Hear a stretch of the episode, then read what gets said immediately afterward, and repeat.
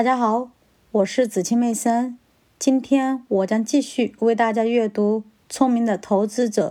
附录。现在我要谈一谈对待普通股估价的新态度所涉及的一两个额外的数学问题。我只将简要的谈论这一点。如果市盈率一般会随着盈利能力的增加而增加，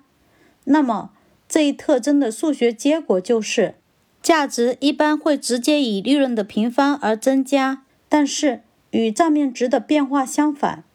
这样很重要并且非常真实的一点在于，有形资产会对一般的市场价值产生抑制作用，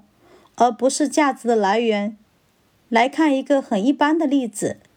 如果 A 公司每股二十美元的账面值赚取的利润是四美元。而 B 公司每股一百美元的账面值赚取的也是四美元的利润，几乎可以肯定，A 公司的股票会以更高的利润乘数出售，因此其价格也会高于 B 公司的。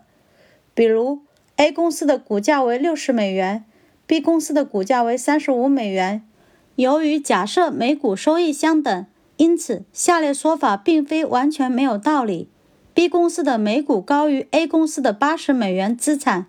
是导致 B 公司股价比 A 公司低二十五美元的原因。然而，比前面更重要的是数学与股票新的估价方法之间的一般关系。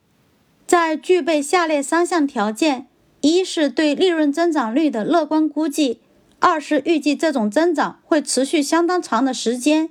三是复利所产生的奇妙效果。的基础上，证券分析师就拥有了一种新的点石成金的本领，给真正的优质股做出任何想要的估价都可以。在最近发表于《证券分析师》杂志的一篇论文中，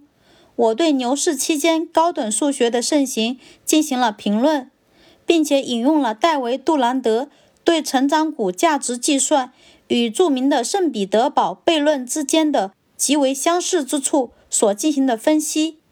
这一悖论一直挑战着数学家，使他们困惑了两百多年。在此，我要指出的是，数学与普通股投资态度的关系上存在着一个特殊的悖论。通常，人们认为数学能够带来精确和可靠的结果，但是在股市上，越使用复杂和深奥的数学，所得出的结论。就越是不确定，越是具有投机性。在华尔街四十四年的从业经历和研究中，除了一些简单的算术和基本的代数之外，我还从未看到过能够可靠的计算出普通股的价值或相关投资策略的方法。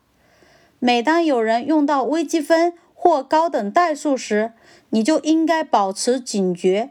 计算者正在试图以理论代替经验，而且通常也是在投资的伪装下进行投机。在如今老练的证券分析师看来，以前的普通股投资似乎是非常简单的。他们重点强调的似乎总是现在所称的防御型公司或防御型证券，主要是确保困难时期的股息支付不会减少。因此，实力强大的铁路公司，五十年前他们的普通股是标准的投资对象，在人们心目中的地位实际上非常类似于近几年的公用事业企业。如果过去的业绩记录表明公司是稳定的，那么主要的要求就得到了满足，人们不会花太多的精力去预测未来将有可能发生的根本性的不利变化。但是反过来，特别有利的未来前景会被精明的投资者看成是应该关注的东西，而不是应该花钱去购买的东西。实际上，这就意味着投资者不必为良好的长期前景支付高昂的代价，他的所得几乎没有付出额外的代价，而是来自于自己在选择方面所具有的良好的智力和判断力。挑选最好的公司，而不是表面上看上去不错的公司，因为财务实力、业绩记录和股息稳定性相同的普通股，都是以大致相同的股息收益率来出售的。这的确是一种短视的观点，但是其最大的好处在于，它使得过去的普通股投资不仅简单，而且大体上稳妥，并具有较高的盈利。现在让我最后讲一次亲身的经历。大约在一九二零年，我们的公司发行了一系列名为《投资教训》的小册子。当然，只有像我们这样二十多岁的鲁莽分析师，才会给这本刊物想出如此自鸣得意和傲慢的名称来。然而，在其中的一篇文章中，我给出了一个较随意的观点：如果某种普通股是一个极好的投资对象，那么。它也将是一个极好的投机对象。我的理由是，如果某种普通股如此稳妥而只有极小的损失风险，那么它一般也具有极好的未来盈利机会。现在，这是一个完全真实的，甚至是一个具有价值的发现。但是，它之所以真实，仅仅是因为没有任何人关注它。几年之后。当公众意识到普通股过去的优势使其可以作为长期投资的时候，这些股票很快就会失去这种优势，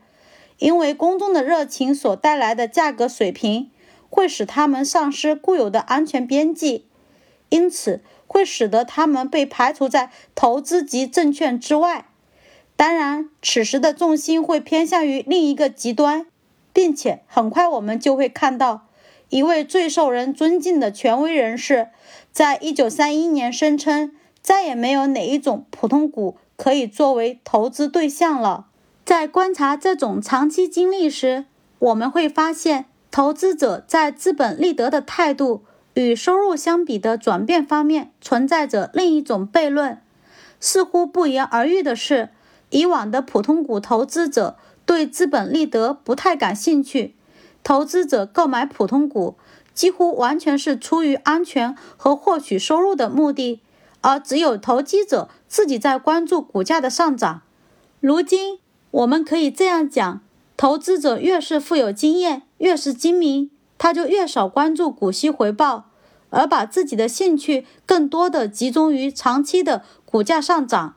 然而，有人可能会反过来说，正是由于以往的投资者。并不关注于未来的资本增值，这才实际上能够保证他获得这笔收入。至少在工业股领域是如此。而且与此同时，如今的投资者是如此关注未来的预期，因此他已经在预期上事先支付了高昂的代价。